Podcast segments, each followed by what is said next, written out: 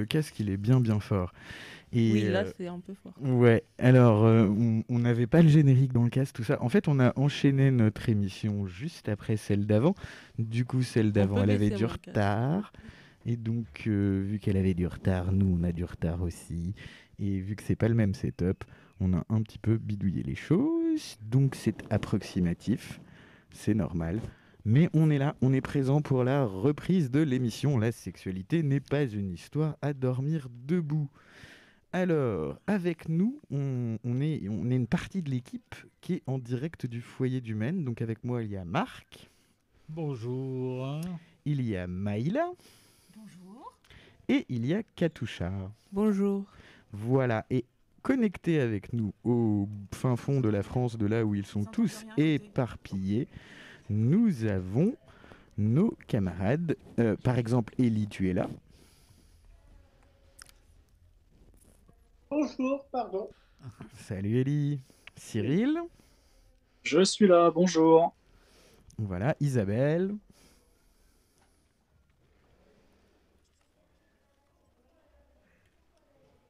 Ah, pas de retour d'Isabelle. Euh, Rachida. Bonjour à tous. Salut. Et puis nous avons euh, Benoît Félix qui est avec nous aussi. Bonjour à tous et toutes. Voilà. Euh, est-ce que j'ai oublié quelqu'un? Parce qu'en fait, j'ai pas la vue sur euh, qui, qui est à distance.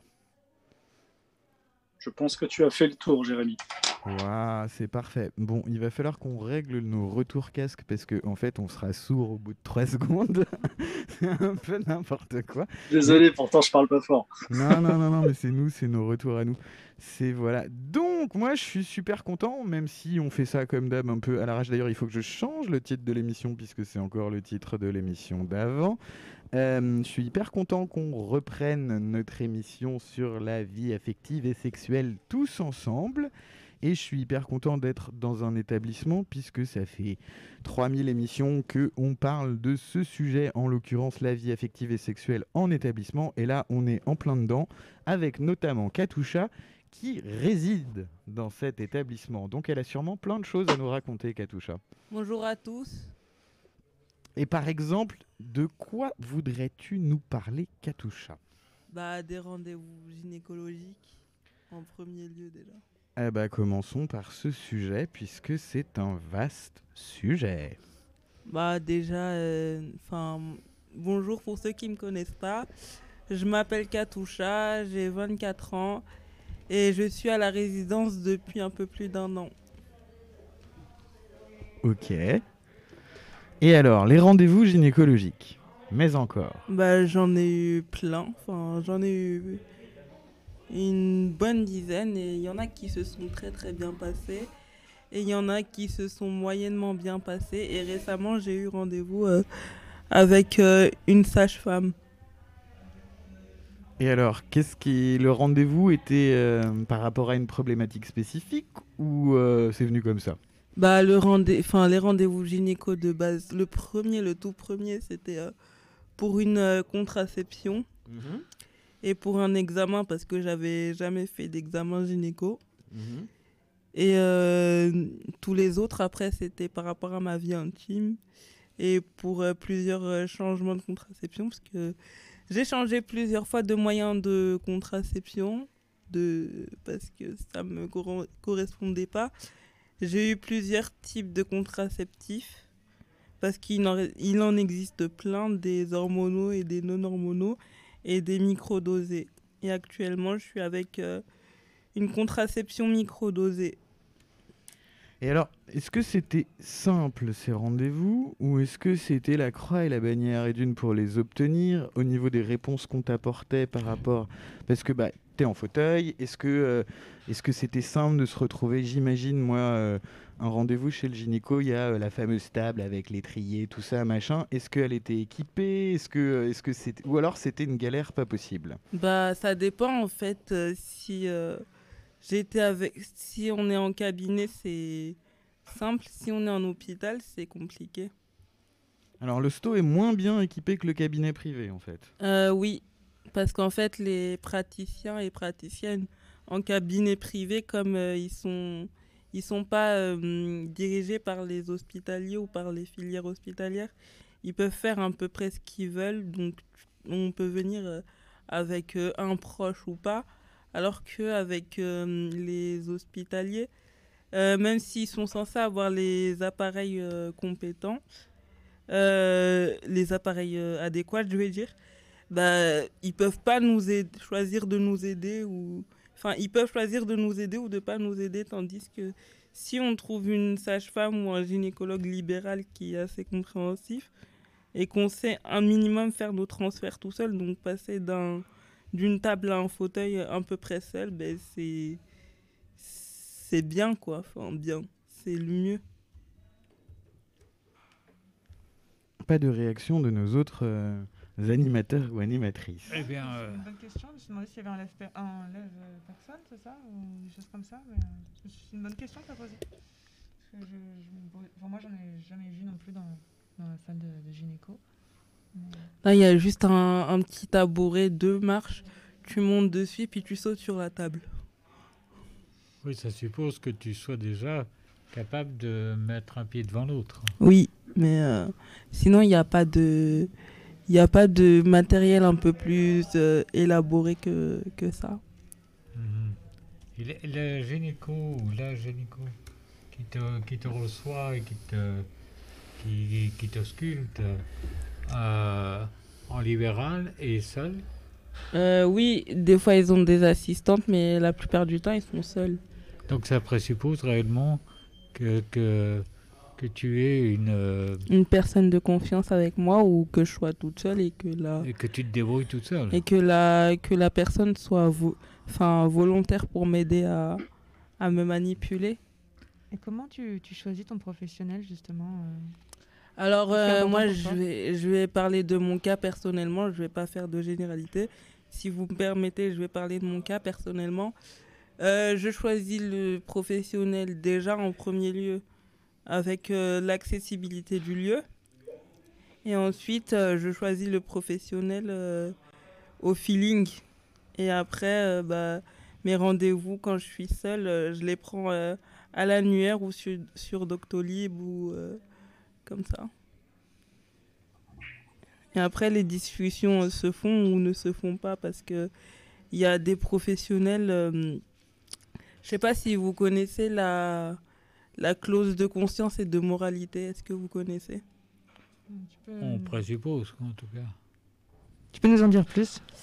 Euh, La clause de conscience et de moralité, c'est par exemple si moi j'ai eu un rapport non protégé euh, et que je suis tombée enceinte et que je veux avorter, le professionnel de santé en face de moi, il est libre de dire oui, mademoiselle, je peux vous faire l'avortement ou non, mademoiselle, je suis désolée, je ne peux pas vous faire l'avortement. Et euh, dans ces cas-là, il est dans l'obligation légale de nous euh, de me rediriger vers un professionnel qui, lui, ne me potentiellement ne me sortira pas la clause de conscience et de moralité. C'est comme une sorte de jugement un peu en fait. C'est ça. Mais il y a quand même l'obligation de rediriger la personne. Mais oui, c'est légal. Si, si la ouais. personne, si le praticien ne redirige pas la femme euh, vers euh, un, un, médecin compétent, ben ça, ça raccourcit le délai, le délai d'avortement, sachant qu'il est de, de 14 semaines. Et c'est considéré comme une entrave à l'IVG d'ailleurs, hein, de ne pas rediriger vers quelqu'un d'autre. C'est ça, exactement. Bonjour Katoucha, c'est Rachida. J'aurais une question si ça ne te dérange pas. Non, Tout à l'heure, tu nous disais. Merci pour ton témoignage, en tout cas. Tout à l'heure, tu disais que tu avais euh, à plusieurs reprises changé de contraceptif ou de contraception. Euh, Est-ce que tu as eu des effets indésirables? Euh, Est-ce que maintenant tu, ça va mieux? Tu supportes mieux? Alors, je vais te répondre. la réponse, je vais essayer de la faire la plus, la plus concise possible.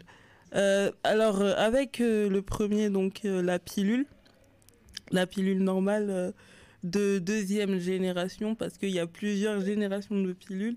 Il y a les premières, deuxième, troisième et quatrième génération. Et entre ces, ces pilules-là, il y a les pilules microdosées. Ça veut dire qu'elles sont faiblement dosées en hormones. D'accord? Donc, du coup, moi, j'ai eu euh, jusqu'à présent des pilules. On parle, là, je parle de pilules. J'ai eu des pilules de première et deuxième génération. Et avec les pilules de première génération, je ressentais euh, les effets, mais pas, pas grandement, sachant que j'ai une. je suis atteinte d'une anomalie gynécologique rare. Mais voilà, et euh, j'ai besoin d'une pilule qui, qui me fasse euh, pas oublier, mais qui amoindrisse grandement mes douleurs de menstruation. Et du coup, avec ces pilules-là, soit je ressentais pas les effets, soit je ressentais trop les effets. C'est-à-dire que j'avais des migraines, des nausées, des vomissements et tout un tas d'effets indésirables que je supportais pas. Après, j'ai eu donc euh, l'implant contraceptif, donc euh, le dispositif euh, sous-cutané. Et avec ça, au début, ça se passait bien, mais vers la fin, j'avais, par exemple, quand je sortais, j'étais obligée, et ça c'est véridique, et c'est dans mon cas personnellement, parce que toutes les femmes n'ont pas un moyen de contraception qui leur convient. Il y a autant de moyens de contraception qu'il y a de femmes. Donc euh, voilà, ça c'est important à savoir, je pense. Et du coup, bah, avec l'implant euh, vers la fin, bah, j'ai été obligée de, de regarder s'il y avait tout le temps des poubelles ou des toilettes pas loin parce que je vomissais régulièrement et c'était intenable. Donc voilà. Et là, avec euh, ce qu'on appelle les pilules microdosées, donc c'est les pilules intermédiaires, c'est en fait c'est le type de contraception qu'on qu'on donne aux femmes ensuite de couches. Généralement, après, euh, il y a des femmes qui prennent l'implant, le stérile, etc. Mais c'est les premières. Euh, c'est en cas d'allaitement, on leur donne ce type de contraception. Et du coup, là, euh, avec ma première, ça s'était pas du tout bien passé. Et là, avec la deuxième, j'ai le droit de citer des noms ou pas? Parce que je sais pas si j'ai le droit ou si j'ai pas le droit. De marque Oui. De marque, on va éviter. non, bah, des noms de marque, pas des noms de personnes, pas des, noms, de professionnels. Non, non, des noms de pilules. Euh, bah, la, la, première, là, celle que j'ai abandonnée il y a trois mois, euh, c'était euh, à base de désogestrel. Et je la supportais pas du tout. Et là, maintenant, j'ai l'Ilougé que bah, je dois commencer à mes prochaines menstruations, mais apparemment, elle est beaucoup moins. Enfin, pour moi, apparemment, la la m'a dit qu'elle était beaucoup moins invasive, donc je sais pas, je verrai ça très bientôt. Et donc c'est grâce à cette sage-femme assez euh, compréhensive avec qui tu as pu parler et qui t'a permis de trouver cette, euh, ce moyen de contraception qui te convient en fait euh, bah, Pour l'instant je ne sais pas s'il me convient parce que je ne l'ai pas commencé, mais les pilules mhm. microdosées, elles me conviennent plus que les pilules standards on va dire. Ouais, ça semblerait plus te convenir que ce que tu avais avant, quoi. Oui. Et, c'est des discussions que tu arrives à avoir quand même avec les gynécos euh, d'avant ou c'était vraiment. Euh, bah, ma gynécologue d'avant, c'était une libérale et elle était super cool. C'est avec elle que j'ai fait mon premier examen gynécologique qui s'est très très bien passé malgré le fait que je sois en situation de handicap. J'appréhendais beaucoup. Et elle m'a dit stresse pas, on prendra le temps qu'il faut. Euh. C'est ça aussi que j'aime bien avec les libérales, c'est que ils prennent le temps. C'est pas comme les hospitaliers où ils sont obligés de faire à la chaîne. Les libérales prennent le temps de discuter, de vous expliquer. Euh.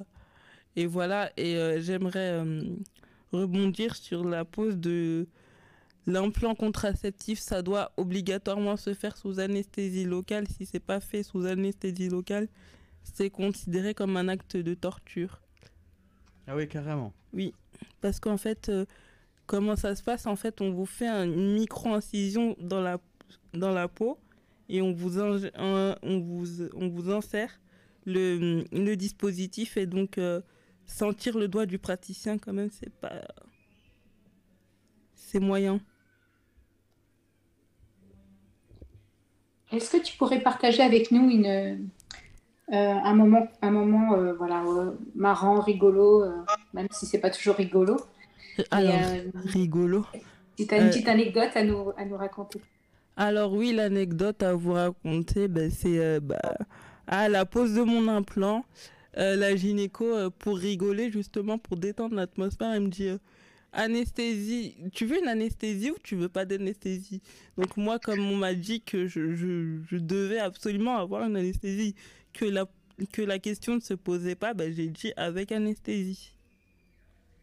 Mais c'était juste pour détendre l'atmosphère et après, euh, on m'a posé le, le, DSC, donc le dispositif sous-cutané. Euh, j'ai ressenti des, des, petites douleurs, comme on peut avoir des petites douleurs euh, et des, petites, des petits étourdissements. Et le bras est engourdi pendant 24 heures. Donc je pouvais pas me servir de mon bras gauche, je pouvais pas conduire mon fauteuil, je pouvais pas faire mes transferts, c'était assez compliqué.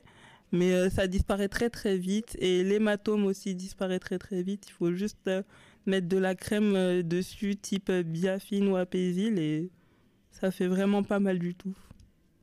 Donc, est-ce que tu, oh. pardon, excuse-moi, est-ce que tu pourrais conseiller à quelqu'un qui, euh, voilà, qui veut aller voir une gynéco ou, euh, pour la première fois, quel conseil tu pourrais euh, lui apporter via ton expérience?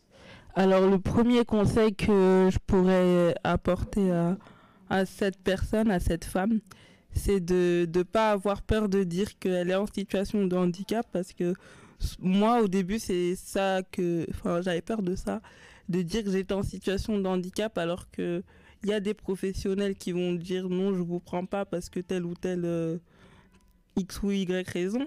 Mais il y a des professionnels qui vont être hyper compréhensifs et qui vont dire d'accord, euh, on va prendre le temps, la première consultation surtout, parce que la toute première consultation de, de, prévention et information, c'est la plus importante. Donc c'est celle à ne pas négliger du tout. Et si moi, on m'avait dit ça quand j'avais 13-14 euh, ans, ben, je pense que j'aurais été euh, mieux armée et je ne serais pas... j'aurais pas été en panique face à la gynécologue alors que au final ça s'est bien passé. Excuse-moi justement. J'entends pas. Tu as l'air super renseigné sur tout ça. C'est quelque chose qui, qui s'est fait parce que ça t'intéressait et parce que tu avais des, comment dire, euh, qui s'est fait par la force des choses ou euh, je sais pas, enfin, tu as l'air vachement bien renseigné sur le sujet en fait. Bah, en fait, j'ai eu plusieurs euh, déboires. Et après, bah, j'ai vu des, j'ai eu des copines qui ont eu des situations pires que les miennes. Et là, je peux pas en parler. Mais j'ai eu des copines qui ont eu des situations pires que les miennes. J'ai accompagné des copines de, dans des centres de planification. J'ai accompagné des copines à l'hôpital, j'ai accompagné des copines euh, dans mhm. divers endroits où elles n'ont pas été forcément bien accueillies et d'autres où elles ont été très bien accueillies. Et du coup, ça m'a donné envie de me renseigner, pas forcément de me spécialiser, hein, de me renseigner et parler, de parler de mes, euh, de mes expériences sur les réseaux sociaux. Et voilà. Oui, pardon. Donc, euh, On n'entend pas dans le casque Oui, on n'entend pas. Ah, alors attends, on va, faire, non mais on va faire un truc simple, je vais te filer mon micro, regarde. Petite manipulation technique comme ceci, et je vais essayer de comprendre pourquoi celui-là marche. Oui, et maintenant là, ça marche, Oui, ça marche bien. Ok, excuse-moi.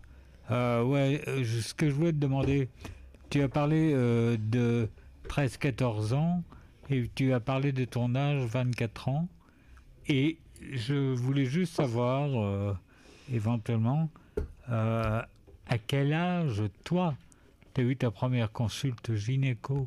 Dont tu parlais tout à l'heure bah, à, 24 ah, ans et... Non, j'ai pas eu ma première consulte gynéco à 24 ans. Je l'ai faite à 14 ans. D'accord, bah donc j'ai raté quelque chose. Donc. Oui. Excuse-moi. C'est pas grave. En tout cas, tu fais comme tu fais un peu de la prévention. Du coup, tu aides tes camarades, tes amis. Euh, euh, quand ils ont des consultations, tu les, tu les soutiens, tu les, tu les conseilles. Moi, je trouve que c'est. Euh, et sur les réseaux sociaux aussi, je parle beaucoup de, de ce qui m'arrive dans la vie et notamment des problèmes qu'on peut rencontrer en étant euh, une femme, notamment, désolé pour les garçons, hein, mais une femme en situation de handicap. Bah, avec les gynécos, de toute façon, les garçons, on est un peu sur la touche, non?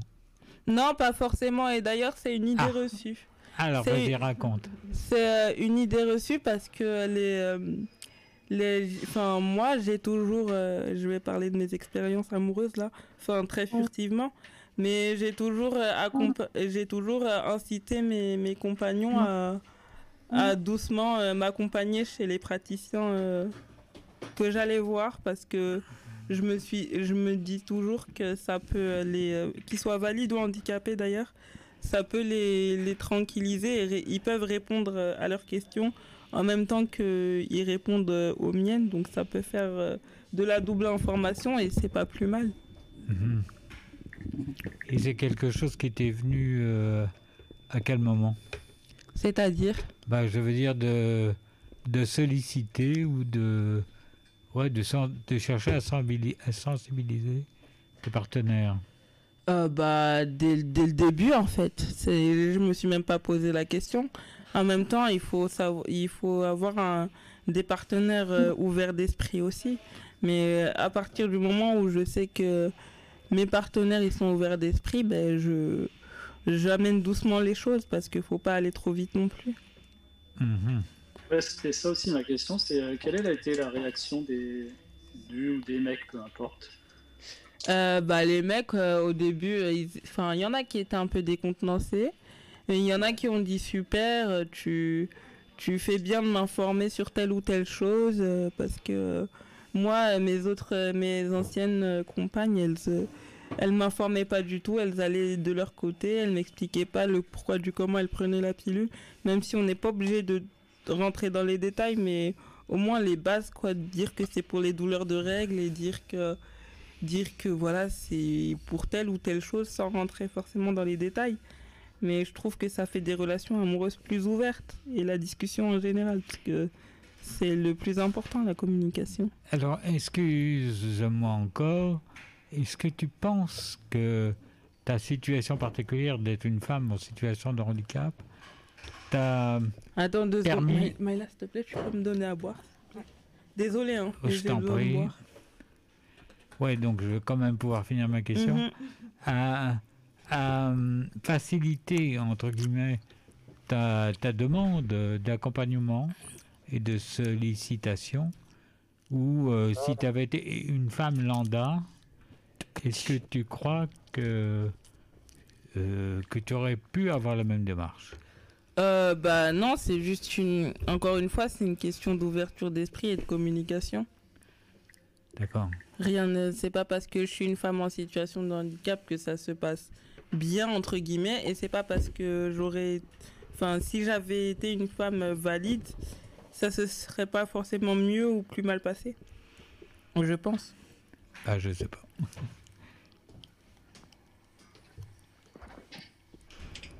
oui, Jérémy, tu voulais demander quelque chose?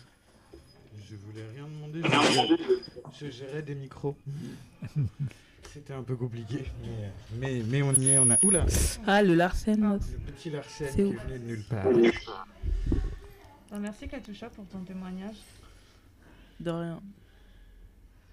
Est-ce que tu as des choses à ajouter, Katusha? Moi, j'aurais des questions par rapport à... Donc, tu résides ici au foyer? Oui. Voilà.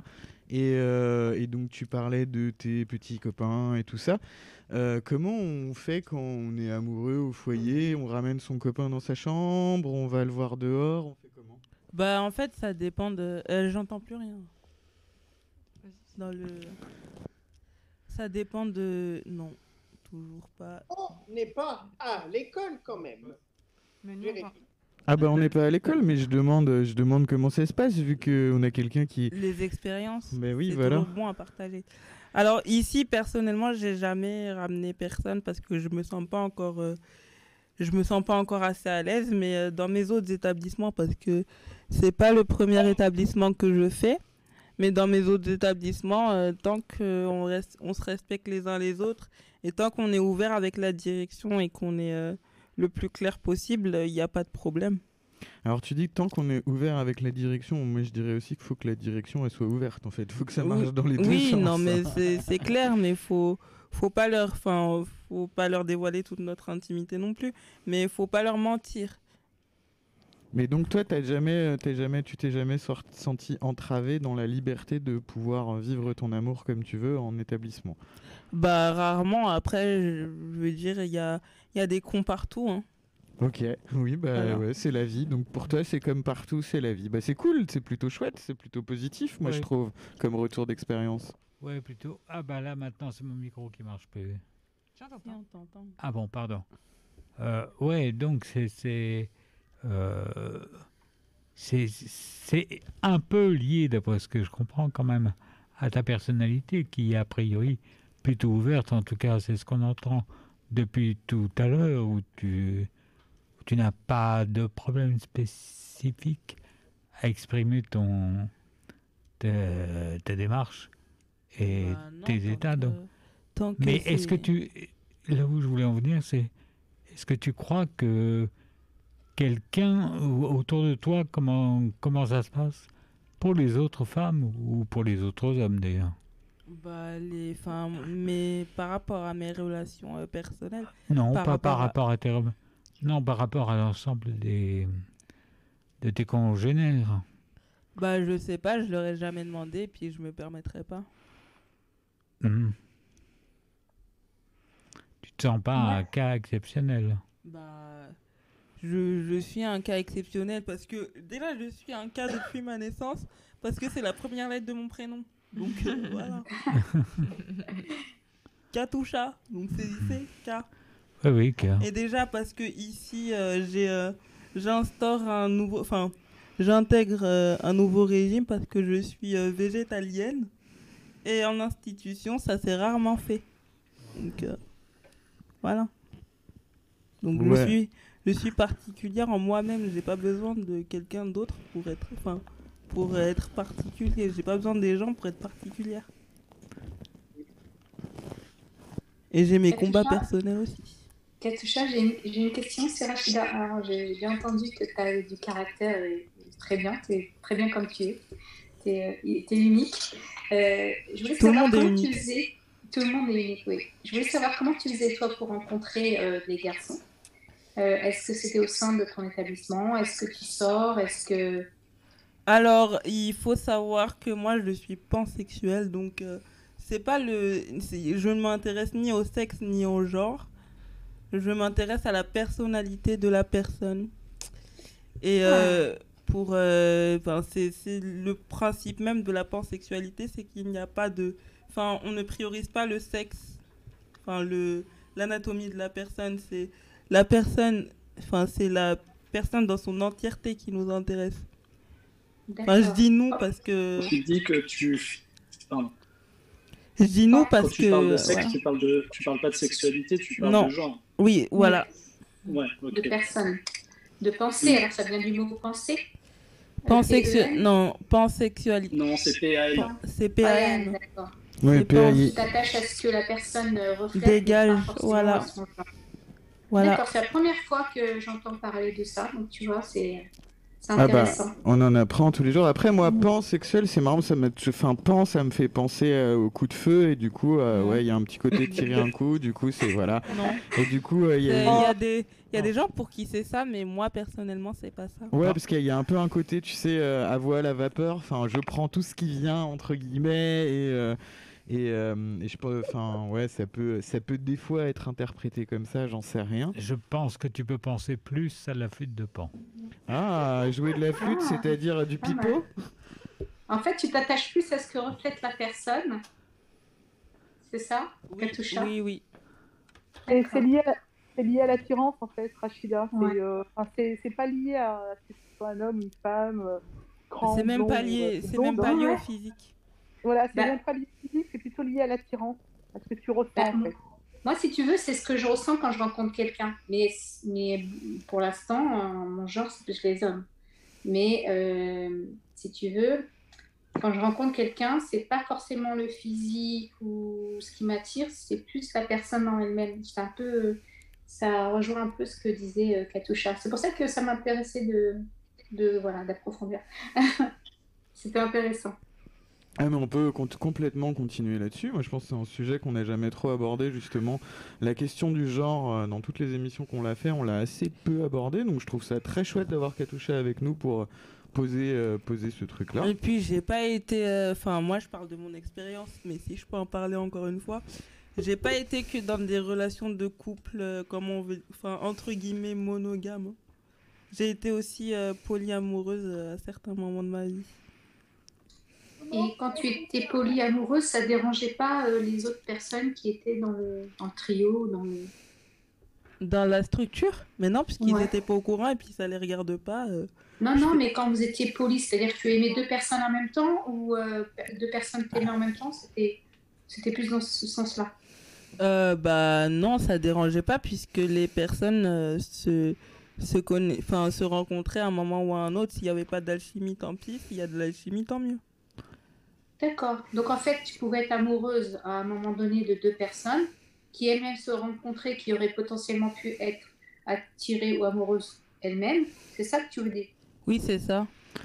Est-ce que c'est quelque chose que tu, que tu annonçais à la personne euh, que tu rencontrais? De quoi? Mon, mon, attirance pour euh, le, euh, polyamour? Ben oui, enfin que, que c'était possible que voilà, il y, y ait plusieurs personnes. Bah oui, je, lui ai après, enfin je lui dis en général. Et après, si elle est d'accord, ok. Si elle n'est pas d'accord, on s'arrange euh, entre nous. Mais c'est une discussion que j'ai euh, avec, euh, avec la personne en elle-même. Je la partage pas sur les réseaux. Je la partage pas avec mes amis. Enfin, si, avec mes amis très très proches. Mais sinon, je j'en discute pas autour d'un café. Hmm.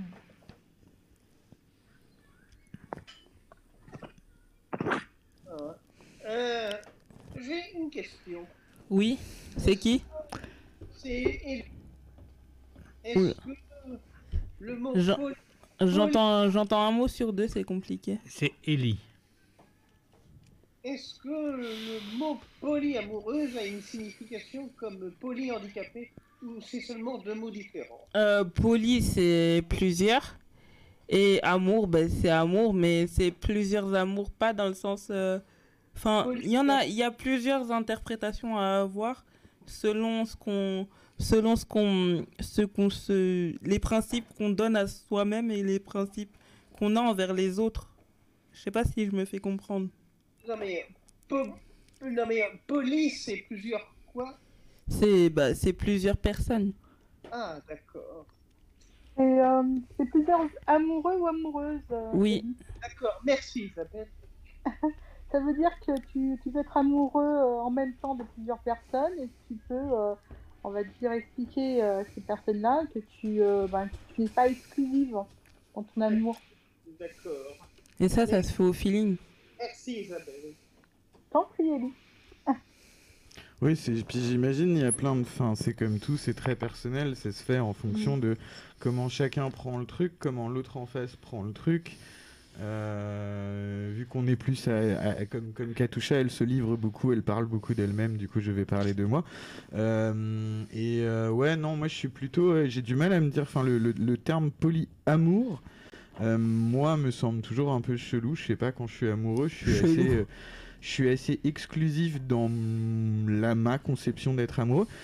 par contre, c'est pas pour autant que euh, si je suis amoureux de quelqu'un que je peux pas aller euh, m'envoyer en l'air avec quelqu'un qui a envie de s'envoyer en l'air et bah, machin.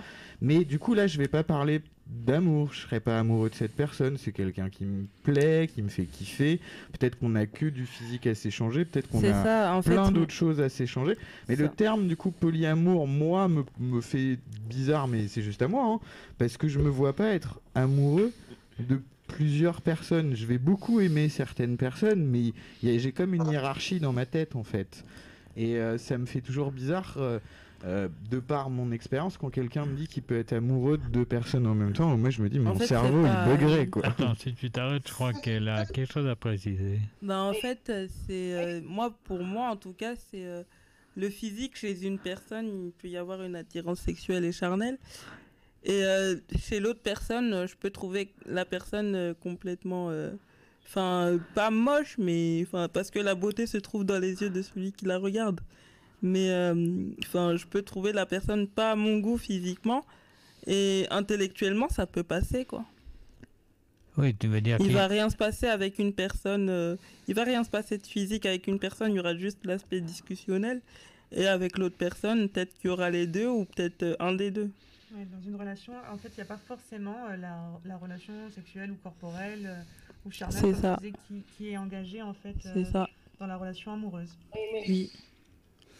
Et ça, c'est parce qu'il y a le prisme pansexuel, en fait. C'est ça. C'est le, le, polyamour par le prisme de la pansexualité. C'est ça.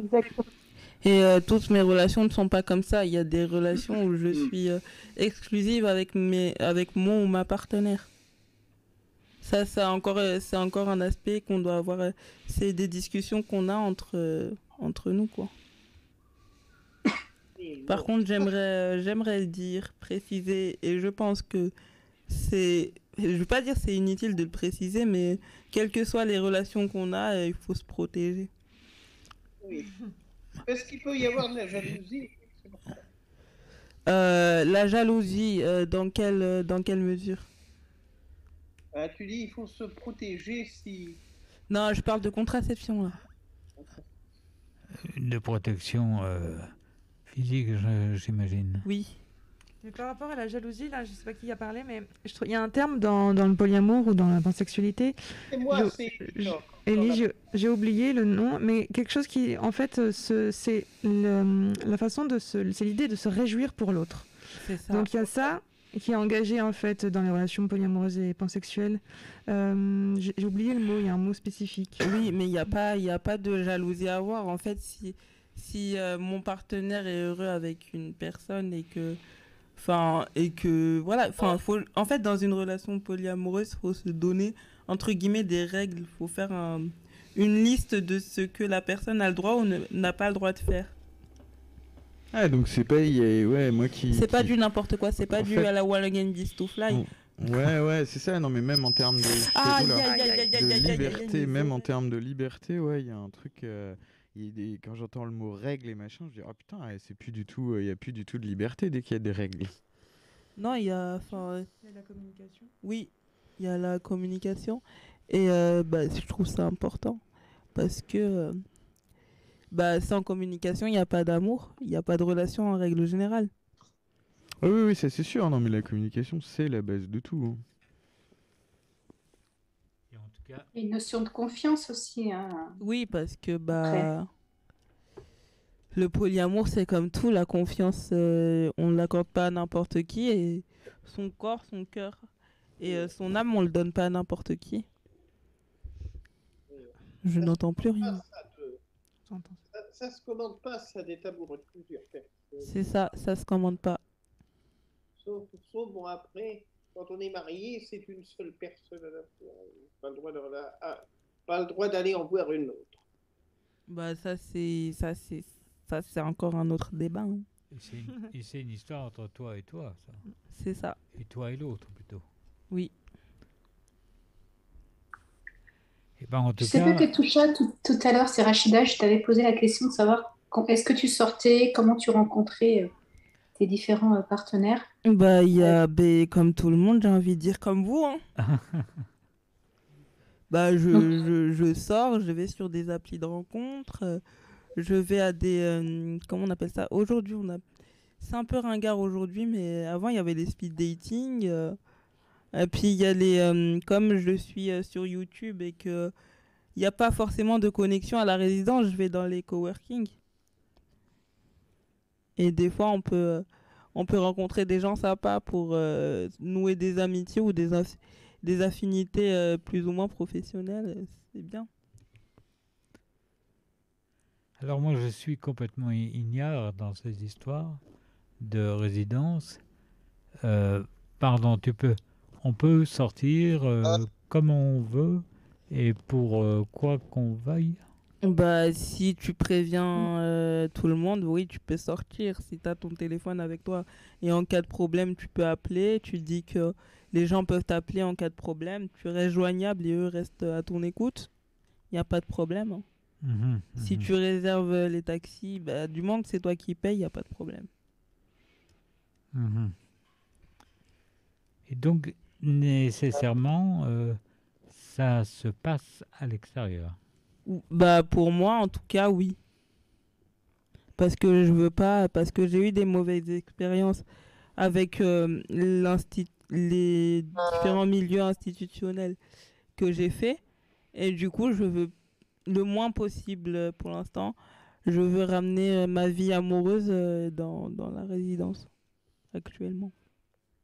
Mhm. Mais ça, c'est mon choix. Après, chacun est libre de faire ce qu'il veut.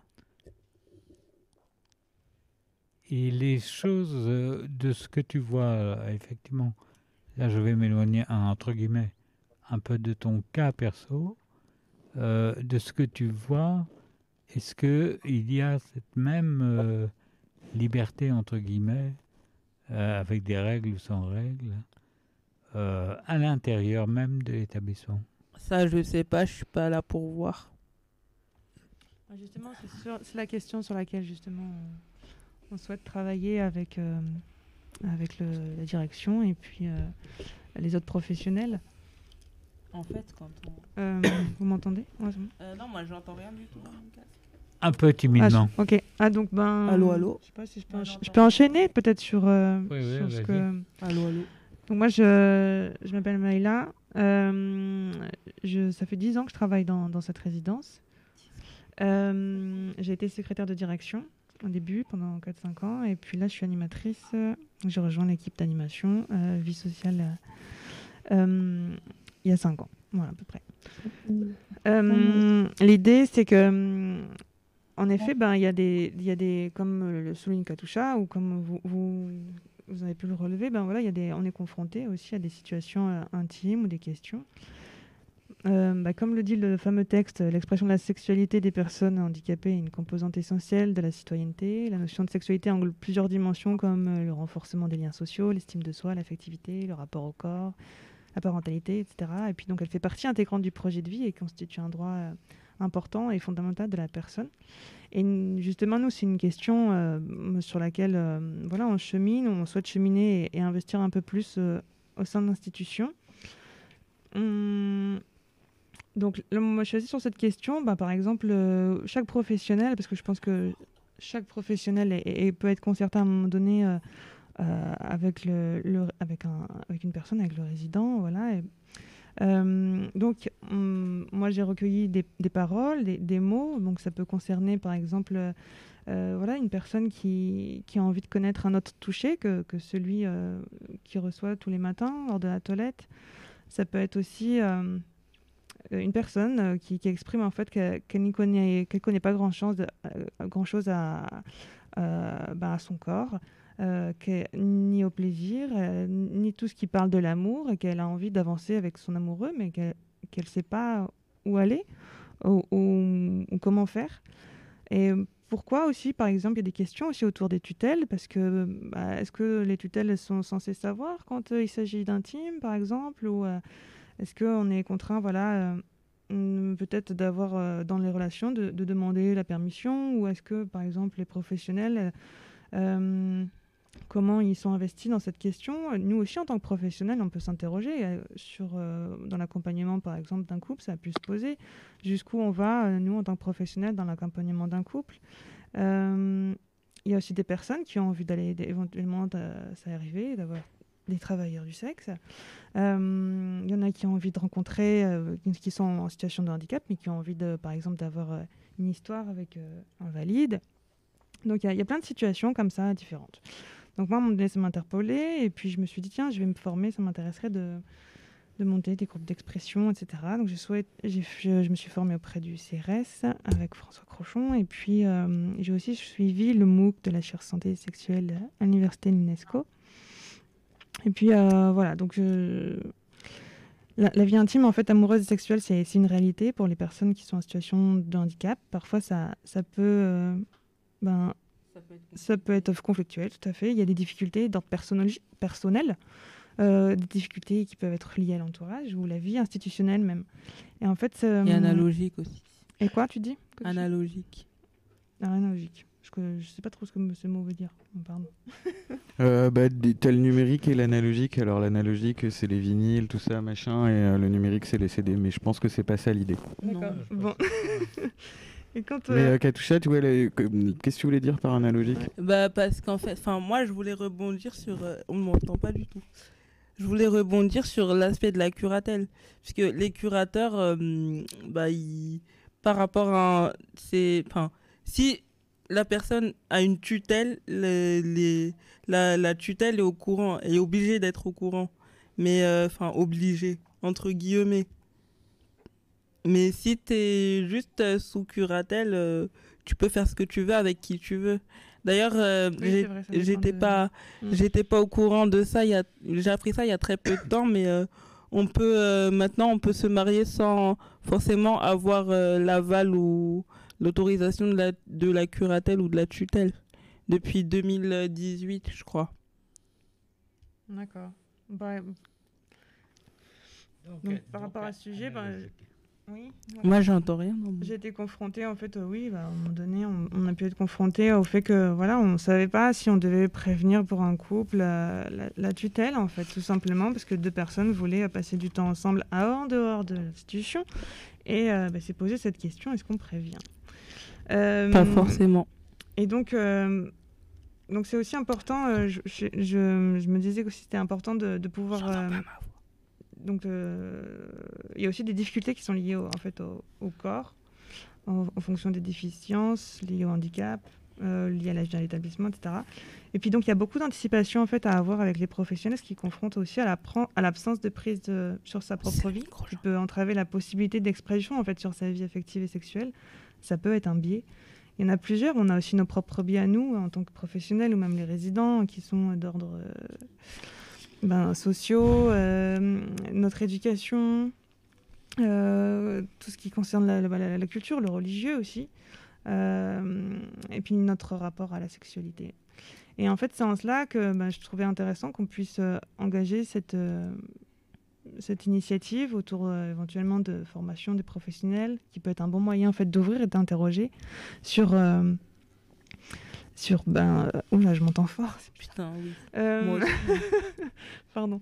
Non mais l'ingé son il a pas de casque alors forcément du coup il, fait il fait au visuel mais pas.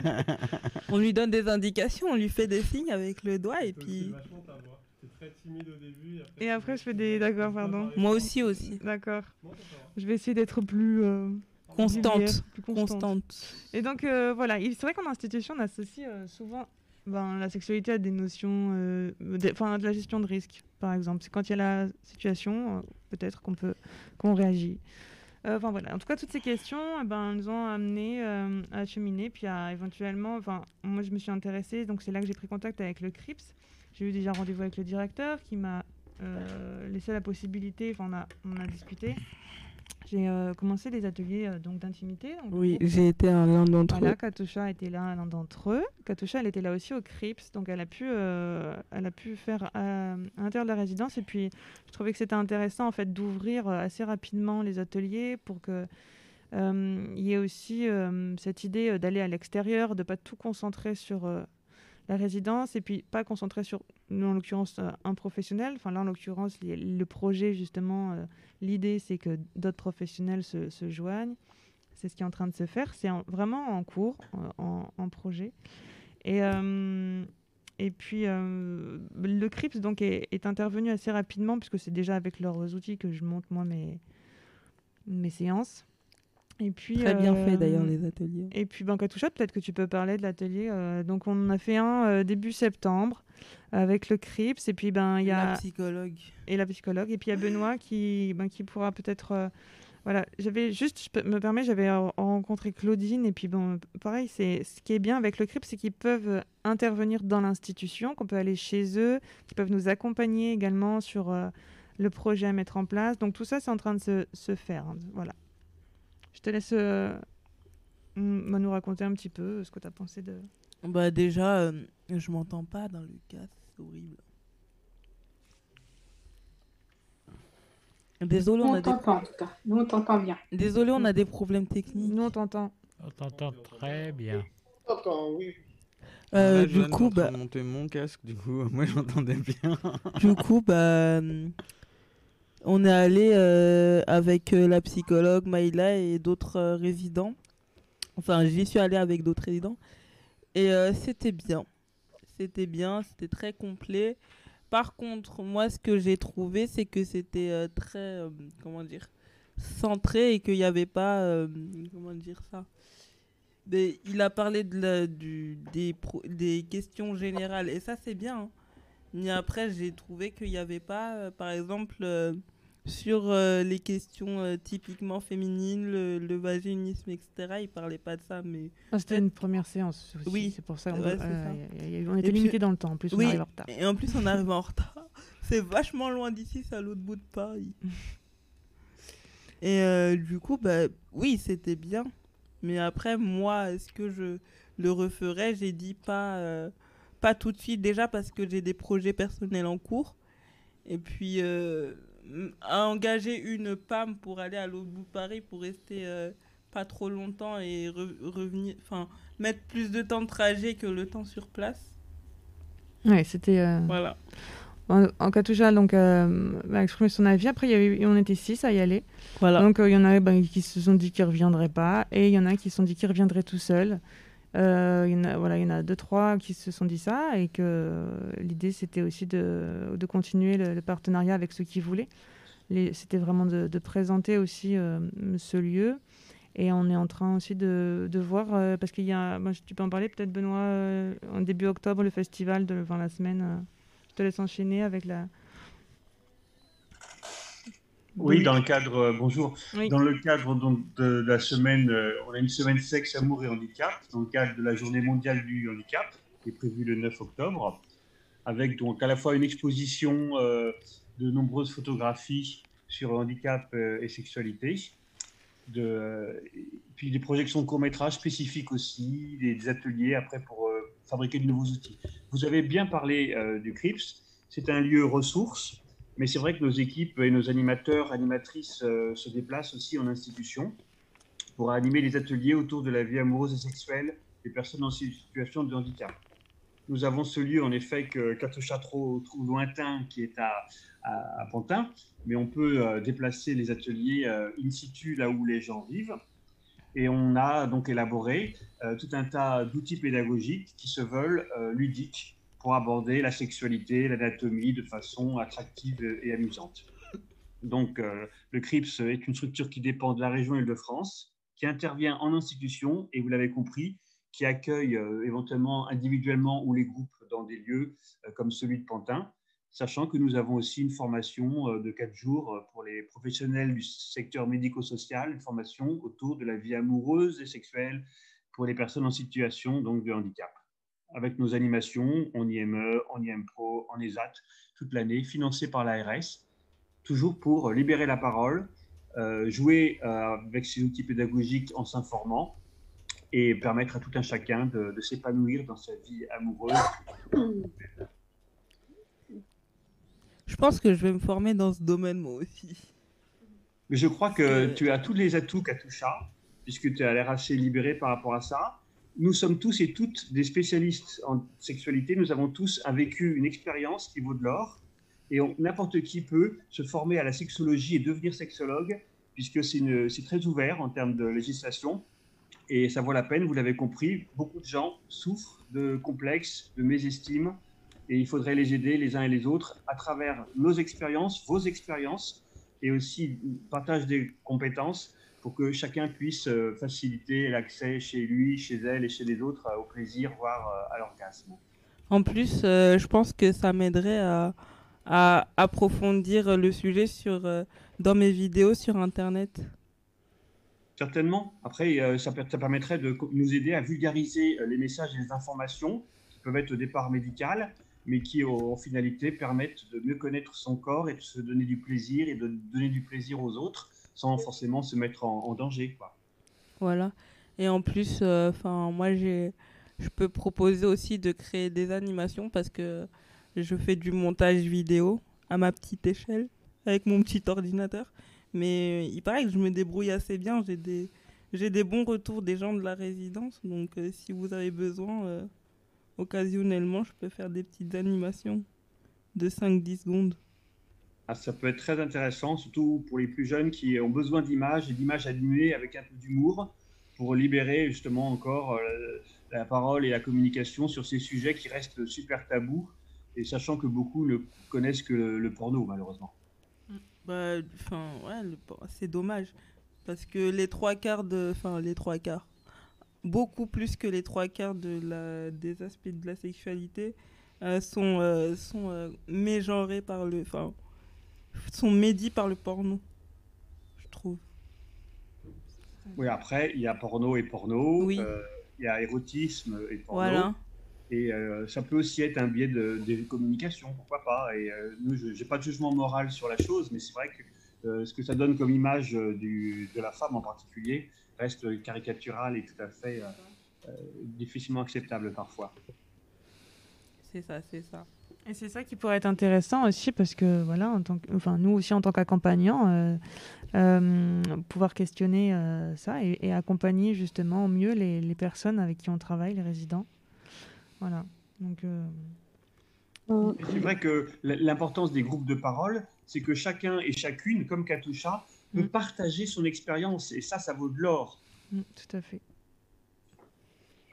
J'aurais une question, s'il vous plaît, Benoît. Euh, que veut dire CRIPS? Alors, au, départ, ça voulait dire Centre régional d'information et de prévention du sida. Nous sommes une structure financée par la région Île-de-France, au départ parce que la région Île-de-France est la région en Europe où il y a plus de personnes contaminées par le virus VIH. Après, on travaille en santé sexuelle maintenant de façon très large et en priorité auprès des publics vulnérables. Moi, je suis infirmier en santé publique. J'ai eu un, un DU de sexo aussi depuis 30 ans, je vais en institution où j'anime des ateliers pour les personnes en situation de handicap pour les aider à accéder plus facilement au plaisir. D'accord. Et une autre question, si ça ne vous dérange pas. Euh, tout à l'heure, vous parliez d'une formation. C'est une formation facultative qui n'est pas obligatoire. Ah ben, chez nous, rien n'est obligatoire, mais il y a des gens dans le secteur médico-social qui voudraient, dans les institutions, animer des espaces de parole sur la sexualité et qui ne se sentent pas à l'aise d'emblée. Donc, on leur propose quatre jours de formation pour maîtriser la technique euh, des outils, l'animation euh, collective ou individuelle, et surtout leur donner aussi des bases à partager à la fois sur l'anatomie et la sexologie. Et cette formation est ouverte qu'aux salariés du médico-social ou est ouverte à tout public? Elle, est ouverte à tout public. Le problème, c'est qu'elle est payante quand même, même si elle est à prix tout à fait raisonnable. Après, ça peut se, ça peut toujours se discuter dans le cas d'un partenariat. Euh, non, non, c'est ouvert à tous et ça n'est pas réservé aux, professionnels. Partage d'expérience aussi. Tu dois, enfin, je, peux. C'est Isabelle. Euh, ah. mais Rachida, dans ta région, je pense que tu dois pouvoir trouver. Hein, c'est, euh, ça se décline en généralement de... sur, les, les autres. donc, si je peux me permettre, est-ce que, en fait, lorsque vous faites vos formations, ou, euh, changer de place Est-ce que parfois ce ne sont pas les personnes sans handicap qui animent les formations et euh, ce sont les professionnels qui sont à l'écoute justement de, de, quel vocabulaire, comment euh, s'adresser aux personnes, etc. Dans les formations, c'est des formations en partie à la communication sur ces thématiques et à chaque fois on tiendra compte des différents types de handicap qui sont extrêmement variés bien sûr, on tiendra compte du, sexe, du genre et euh, degré de maturité ou de compréhension du public. C'est ça, euh, la compétence consiste à adapter euh, les messages et utiliser les bons supports en fonction du public pour que le message soit perçu et que chacun et chacune puisse après devenir ambassadeur. C'est-à-dire que quand les gens ont compris les choses, ça les aide à mieux vivre leur intimité, mais qu'ils puissent partager ça aussi autour d'eux, auprès des gens sur qui ils ont une influence crois que c'est l'affaire de tous et toutes que de mieux connaître euh, ces choses liées à, la santé sexuelle. Et nous, on est là pour partager l'info et que chacun la partage à son tour. C'est valorisant et c'est utile. Oui, parce qu'on constate quand même souvent dans des formations que le fait qu'il n'y ait pas un changement de paradigme, ça empêche euh, les professionnels de se rendre compte que parfois, eux, influencent euh, les personnes sans handicap par leur vision de, leur, de la sexualité. Et mmh. donc, c'est vrai que il manque peut-être aussi, euh, il me parlait tout à l'heure de former aussi les personnes en handicap et, euh, et, et, ça, je pense que c'est intéressant aussi qu'à un moment, les personnes sans handicap deviennent aussi des formateurs parce qu'elles ont aussi une vision euh, différente et en plus, elles ont été parfois formatées parce qu'on leur a dit, et tout à l'heure, c'est bien dit, entre la tutelle et la curatelle, les droits du corps à, à, faire ce qu'on souhaite de son corps ou pas, Et donc, ça, c'est des choses quand même qui, que les personnes vivent au quotidien et qui parfois ne sont pas exprimées. Et je ne dirais pas qu'elles subissent, mais quand même, elles vivent un peu l'influence du, du, professionnel qui a lui-même été formé avec son regard personnel. Et donc ça, ça souvent, ça manque. ça peut, ça, Nous, on est dans l'optique du patient, du patient expert. Et l'exemple de Katusha est parfait mm. parce qu'on sent quand elle parle de ça qu'elle sait de quoi elle parle et qu'elle elle pense comme nous que le sexe c'est une bonne chose, que le sexe c'est bon pour la santé. Il ne faut pas voir la sexualité à travers euh, euh, les pathologies, les maladies ou, euh, ou, une réduction des capacités. Au contraire, chacun et chacune a des possibilités de se procurer des orgasmes, du goût du plaisir et, pareil aux autres. Et bien loin de l'aspect purement médical. D'accord. En sachant qu'il y a aussi l'inverse. Tout à l'heure, j'ai parlé de pansexuels, etc. Mais il y a aussi des gens qui sont asexuels. Alors, non pas asexuels, mais asexuels. Et donc, il y a aussi peut-être des, choses aussi à faire, hein, leur dire euh, vous n'êtes pas dans l'obligation d'avoir une sexualité. Vous, vous avez un corps et il peut ressentir, mais euh, la sexualité n'est pas une obligation, même si euh, on vous en parle. Oui, après, là, il y, a un débat sur la sexualité, parce que l'important pour nous, c'est de savoir est-ce que la personne a trouvé son équilibre, et si elle est bien comme ça, il n'y a pas de problème. Quand je dis il y a un débat sur la sexualité, c'est-à-dire que la sexualité, elle est d'abord mentale et cérébrale, et que la nuit, nous faisons toutes et tous souvent des rêves érotiques. Donc nous avons tous et toutes une activité sexuelle. Tout à fait, oui. Elle n'est pas que physique, l'activité sexuelle. Exactement.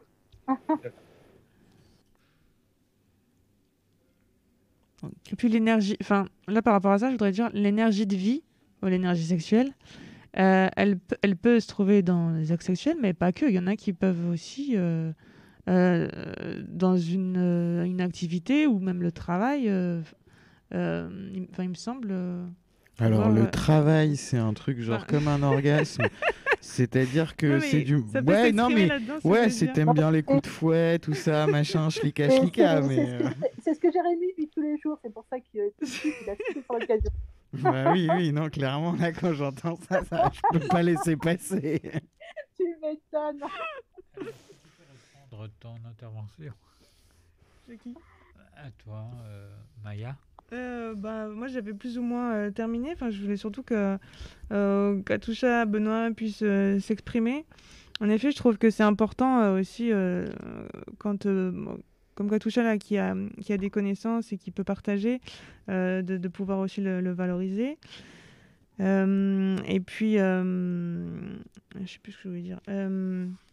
et l'idée, voilà, c'est, comme, comme vous l'avez exprimé tout à l'heure en groupe d'expression, c'est que chacun, bah, en fait, nous, dans une résidence, on a plusieurs niveaux de compréhension. et justement, moi, je me suis posé la question dans mon groupe d'animation, comment j'allais faire. Et, euh, et l'idée, c'est que aussi on puisse euh, s'apporter euh, les, les, uns les autres, en fait, sans jugement, dans la bienveillance, donc avec ce respect du cadre, toujours à, à, placer. Mais il me semble que quand on peut partager aussi des choses en vivant en plus dans un espace, bah, voilà, où, un espace qui est l'institution, avec toutes les, les problématiques hein, institutionnelles, voilà, avoir des, ce cadre-là de, respect, de bienveillance, d'écoute, euh, de compréhension et, pouvoir échanger sur un sujet, comme vous l'avez dit, qui est tabou, un petit peu, euh, disons qui n'est pas simple parce qu'il y a plein de représentations et, euh, qu'il faut...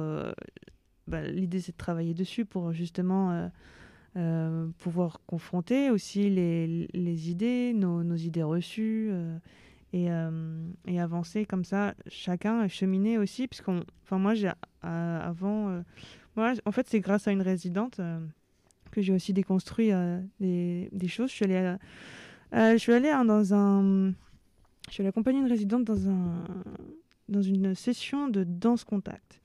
Et, et, et, en fait, j'ai toutes mes représentations au niveau du, du, beau, du physique, de la danse, parce que je me suis demandé, mais comment on peut danser en fauteuil, par exemple, en étant, en étant limité, etc. Et bon, je suis allée avec elle, voilà, dans une session de, jam au carreau du temple ou à Mikadance, ça.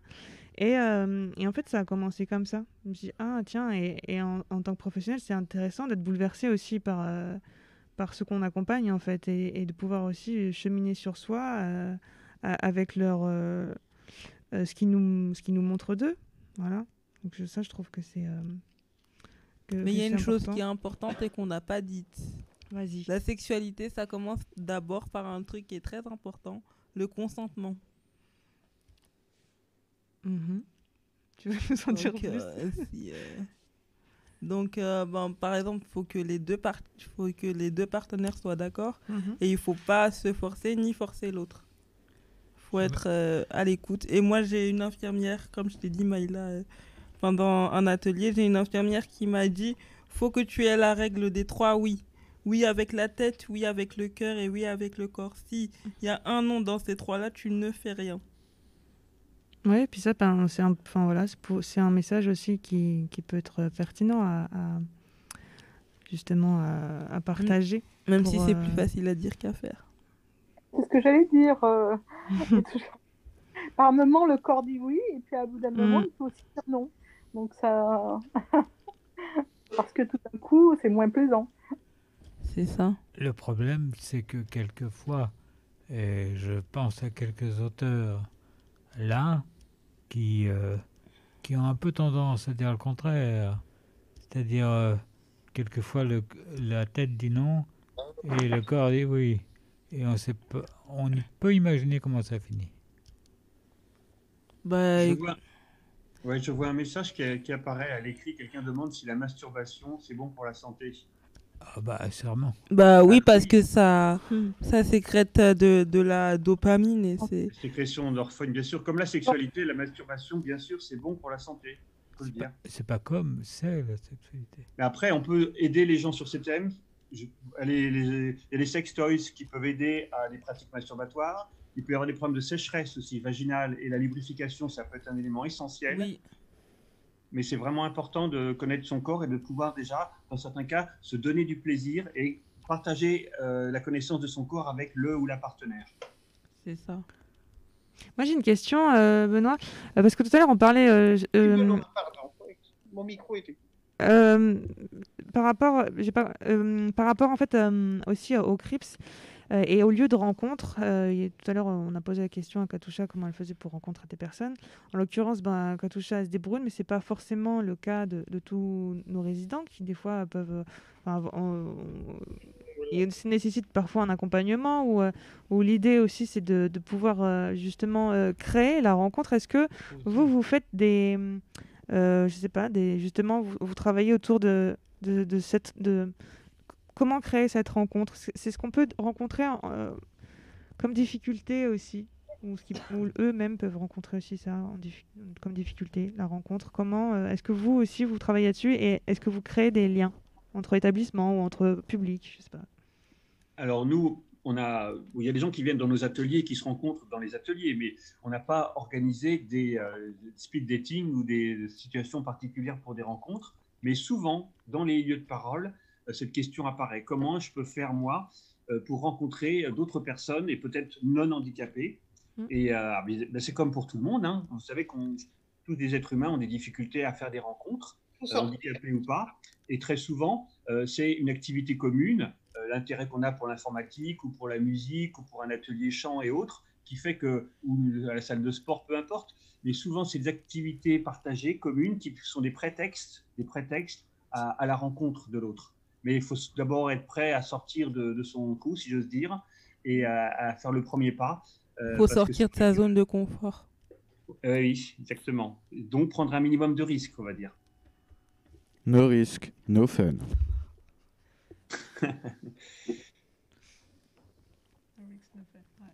C'est très masculin, ça. Il y a, beaucoup d'hommes qui, euh, ont besoin d'un minimum de, de risques pour accéder au plaisir. Ouais, ouais, non, mais moi je disais ça parce que c'est une phrase cliché et tout. Euh, en plus, euh, étant quand même un garçon, non, je suis plutôt. Euh, moi je suis plus.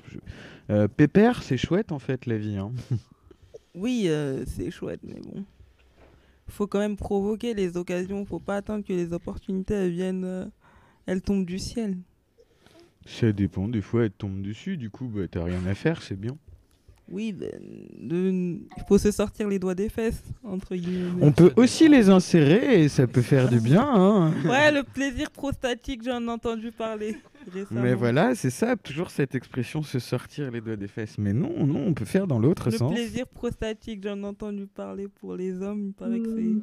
Moi, j'aurais une dernière question pour Benoît. Euh, peut-être pas la dernière, mais est-ce que vous constatez un changement dans les mentalités? Est-ce que vous avez de plus en plus de demandes?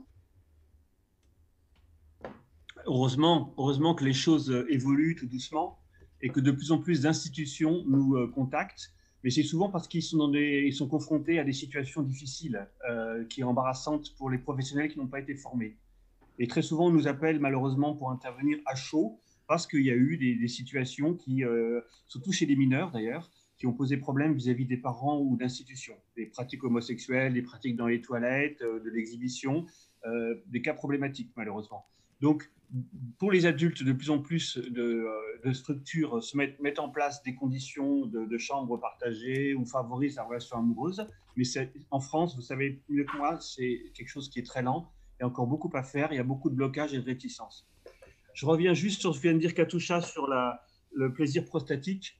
Euh, il y a des gens qui ont un orgasme anal, des hommes comme des femmes. C'est vrai que l'orgasme anal est mis en compte euh, souvent de la prostate chez l'homme, mais on s'est rendu compte que la femme, non seulement a une prostate aussi, même si elle est atrophiée, et que quand elle est excitée par une situation, y compris de pénétration anale avec des doigts ou un sextoy ou un pénis, euh, eh ben, elle peut avoir elle aussi un plaisir associé à une forme d'orgasme pour certaines anales qui est lié à ce fameux clitoris qui gonfle dehors, mais qui gonfle dedans aussi lorsqu'il y a excitation.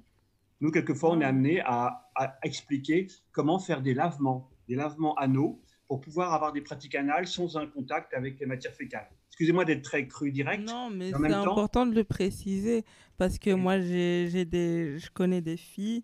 Là, je vais parler de façon très évasive, mais je connais des filles qui savent pas faire euh, correctement des lavements et qui font simplement des lavements médicaux, alors que les lavements médicaux, c'est ce qu'il y a de pire.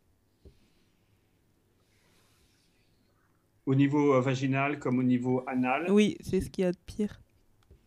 Parce que ça, ça hypersensibilise la zone, en fait, et du coup, ça fait plus mal que. Voilà, il ne faut pas que ce soit, faut pas utiliser certains produits qui sont corrosifs et qui vont euh, détruire des, euh, des, protections naturelles. Mais euh, c'est vrai que c'est des informations très concrètes qui peuvent permettre à certaines personnes d'accéder à certains plaisirs qui restent tabous et quelquefois qui nécessitent malheureusement l'intervention d'une tierce personne. Après, il faut être en confiance avec la dite tierce personne. C'est vrai. Et beaucoup de professionnels encore ont déjà des blocages, ont du mal à aborder ces choses-là dans leur propre vie intime, alors encore plus quelquefois dans la vie des gens dont ils ont la charge. C'est vrai. Et qu'est-ce que je voulais dire? Bon, Maïla m'a déconseillé d'en parler.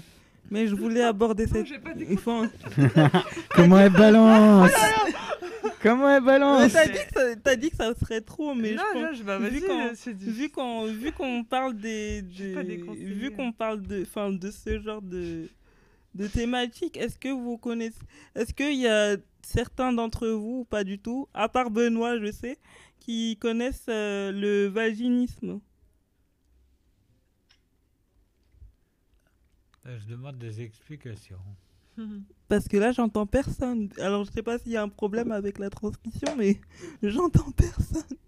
Bah, mais je sais pas, mais c'est en isme, alors euh, c'est marrant. Est-ce que... y a... est-ce que vous, enfin, qu'est-ce que vous connaissez? Est-ce que, est-ce que déjà vous savez ce que c'est que le vaginisme? Et à part Benoît, Benoît, je veux pas vous entendre. Est-ce que vous connaissez le vaginisme? Mais ah, C'est une peur de la pénétration, c'est ça? C'est pas ça? Alors, euh, oui, c'est, vous avez touché pas coulé, mais touché. Déjà. Il y a une souffrance, moi, je sais pas. Euh, j'en ai entendu parler. Alors, euh, le vaginisme, effectivement, c'est euh, une peur de la pénétration. il existe deux types de vaginisme. Est-ce que vous voulez que je vous les énumère ou... Bah, peur, oui. de la peur de la pénétration dans quoi? Bah, bah peur de tout, de tout dans le vagin. Ah, admettons, admettons, quand on peut recevoir des calculs rénaux ou... Comment euh, Ça n'a rien à voir avec les reins. Les reins, c'est beaucoup plus haut. Non, j'ai dit les calculs rénaux, non. Ah, les calculs rénaux euh, Je ne sais pas si ça peut être lié, mais ça peut être une possibilité. Je ne suis pas encore assez euh, renseignée sur le sujet, mais il existe deux types de vaginisme. Est-ce que vous les connaissez? Bah non, puisqu'on connaissait pas, donc je pense que tu peux déballer tout là. Vas-y, vas-y, lâche-toi. Alors, il existe le vaginisme primaire et le vaginisme secondaire. Alors, le vaginisme primaire, donc dans primaire, on a premier. Le vaginisme primaire, c'est quand on n'arrive pas à, introduire, par exemple, quand on a ses règles, on met des tampons, on met euh, des, espèces de cups menstruels, des, espèces de, de protection en silicone qu'on s'insère et même on n'arrive pas à se masturber, on va dire les choses euh, telles qu'elles sont, on n'arrive pas à se, on a des difficultés à se procurer du plaisir à soi-même et à recevoir, enfin, à se procurer du plaisir à soi-même. Donc du coup, on n'arrive pas euh, à, et du coup, on est vachement bloqué parce qu'on dit si, si j'ai mal rien qu'avec un tampon, qu'est-ce que ça va être avec autre chose? Et euh, donc, il y, a plus, il y a plusieurs façons de traiter le vaginisme euh, primaire. Il faut en parler soit avec des praticiens agréés, comme je le disais plus, tôt dans l'émission, ou avec des techniques de relaxation, ou avec euh, des professionnels qui sont vraiment très calés sur le sujet, même s'il y en a très peu, malheureusement. Et il y a le vaginisme secondaire qui, là, est provoqué par exemple euh, à la suite d'un traumatisme, euh, que la femme aurait subi un accouchement qui s'est mal passé ou alors euh, une mauvaise suite de couches ou alors bah, un allaitement difficile, etc. Où il peut y avoir des traumatismes d'enfance qui font que le vaginisme secondaire revient, enfin, monte à la surface, si j'ose dire. Mais euh, voilà, il y a plusieurs euh, causes aux, deux types de vaginisme. Et dans ces cas-là, si le vaginisme secondaire, il est là, c'est parce que la femme, elle a eu une vie sexuelle avant, peut-être qu'elle a eu des enfants, peut-être qu'elle a eu plusieurs partenaires. Elle a eu peut-être un événement dans sa vie ou psychologiquement qui, qui a fait que dans son corps, tout est bloqué, tout est fermé. Et il faut euh, en parler avec un psychologue ou un professionnel ou un ou des professionnels agréés, même si euh, malheureusement euh, ce type de pathologie est méconnu et on s'informe très peu dessus. Et les médecins, euh, enfin, les professionnels de santé sont très très peu formés, j'en sais quelque chose. Un accouchement qui s'est mal passé, comme le mien. Bah désolé pour vous, vraiment. Alors moi je regarde la toquante et je me dis qu'on arrive un peu à la the end of the emission. Oui. Et on n'a pas parlé de plein de choses. Euh, je pense que la une des choses hyper importantes Hier. qu'on n'a pas dit, c'est une histoire, effectivement, c'est demain. Hier, c'est déjà demain. Ça va aller vachement vite. Donc, les 1er et 2 octobre, il y a le salon Amour et Handicap qui a lieu au casino de hier. Et en plus, ce qui est assez ouf. Donc c'est euh, une équipe euh, euh, de l'APF du Var qui s'occupe de mettre en place ce salon avec plein plein de stands et d'invités et de professionnels. Il y aura aussi des tables rondes. J'ai pas regardé le programme dans le détail parce que je suis un très mauvais élève. Et en plus, euh, bah, qu'est-ce qu'on va faire nous? Un truc euh, sympa, c'est qu'ils nous ont grave profité, euh, proposé qu'on en profite avec eux. Et, et, ils ont invité tout Radio Roue Libre à aller se rendre sur place. Donc on va, on va faire des émissions en direct de là-bas. peut-être pas sur la journée, en, les deux journées en entier, mais en tout cas, on prendra beaucoup plus l'antenne qu'une fois toutes les deux semaines, comme on fait d'habitude là. Donc, euh, soyez à l'écoute. Si vous êtes dans le Var ou pas très loin, ou que vous, avez envie de prendre le train, venez voir le salon parce que je pense que c'est vachement intéressant. Et, euh, et puis il y aura, y aura. Est-ce que le Crips euh, se retrouve sur ce salon? Est-ce que vous avez un stand ou quoi? Non, je, je, ne pense pas. On est région Île-de-France et on a beaucoup de difficultés à chaque fois à sortir de la région. Et malheureusement, ça va se faire sans nous. Ok. Et là, je vois l'enthousiasme de mes camarades qui partent avec moi hier, c'est juste phénoménal. Ah. non, mais on a hâte, on a hâte, franchement, on a hâte d'y être. Euh, bah, il y aura des conférences, des tables rondes, des ateliers, des stands d'information, consultations individuelles, donc animation. Donc n'hésitez pas à venir nous voir, on sera là-bas. On sera toute l'équipe, on espère tous. N'hésitez euh, pas à intervenir. Et on sera pas loin de la mer et de la plage, donc euh, cool. Bah ouais, ouais, big up à, Astrid et Nassima euh, qui sont, euh, qui, sont, je pense, à l'origine de ce salon et qui travaillent d'arrache-pied pour qu'il ait lieu. Il y a eu plein de rebondissements, on a suivi ça un peu de loin, mais ouais, c'était pas gagné et, euh, et elles ont assuré comme des chefs, c'est trop bien. Et n'hésitez pas à intervenir, soit par téléphone, si vous ne pouvez pas vous déplacer, pour pouvoir et prendre la parole et, euh, et parler, quoi, tout bêtement. Voilà. Oui, vous posez vos questions sur le chat, n'hésitez pas. Hein. On sera là, on écoutera et puis on répondra. Beaucoup plus nombreuses les questions qu'aujourd'hui. Oui, je, là... je parle des auditeurs. Mhm qui euh, n'ont pas manqué d'écouter, mais n'ont pas trouvé le moyen. Il faut dire que, faut dire que les échanges étaient tellement forts et passionnants. Merci Natija. Oui, puis on, on, a appris beaucoup de choses aujourd'hui euh, grâce à, à, nos invités. Donc, euh, merci à eux. Merci d'avoir témoigné. Merci à vous. Merci. Eh ben ouais, merci à tous. Et puis, eh ben, on se retrouve donc les 1er et 2 octobre en direct de hier. Oh hier. Je propose à Joanne de déclencher le générique de la fin. Et vivement. Merci beaucoup. Merci. Salut à tous. Salut, à tous. Bonne soirée. Merci Benoît. Merci euh, Katusha et puis Maïla. Merci pour vos témoignages. Bah, merci à vous. Merci Benoît du, du CRIPS. Oui. Merci Benoît. Et vous tous. De rien, merci de rien. À, et à, bientôt Katusha. À bientôt. À tous. Au revoir. Et pas merci Macron. ah.